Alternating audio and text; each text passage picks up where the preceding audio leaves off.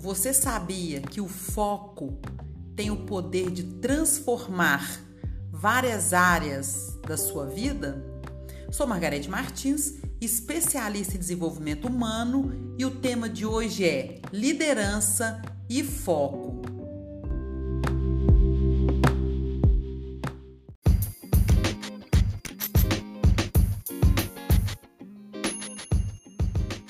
E eu vou começar contando a história do sapinho. Era uma vez uma corrida de sapinhos. O objetivo era atingir o alto de uma grande torre.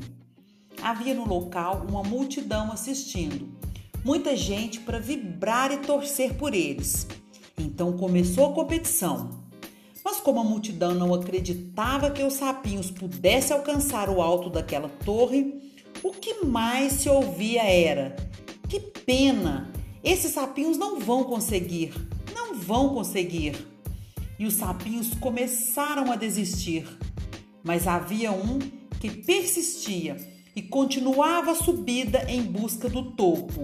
A multidão continuava gritando: Que pena! Voltem, vocês não vão conseguir. E os sapinhos estavam mesmo desistindo, um por um menos aquele sapinho que continuava tranquilo, embora cada vez mais cansado. Já ao final da competição, todos desistiram, menos ele. A curiosidade tomou conta de todos. Queriam saber o que tinha acontecido.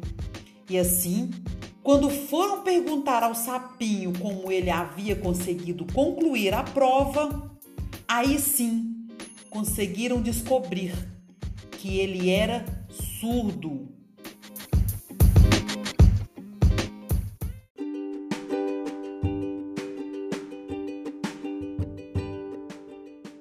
Líder, estabeleça diretrizes e tenha foco. Se você não sabe onde ir, qualquer caminho serve. Entenda que, mesmo tendo diretrizes bem determinadas, o caminho é longo e pode ter muitos desafios, assim como o sapinho. Seja igual um GPS. Quando erramos, ele recalcula para que nós possamos seguir em frente. Foco é isso: seguir em frente apesar de tudo e de todos. Os fatores externos te atrapalharão somente se você permitir. Forte abraço e até o próximo!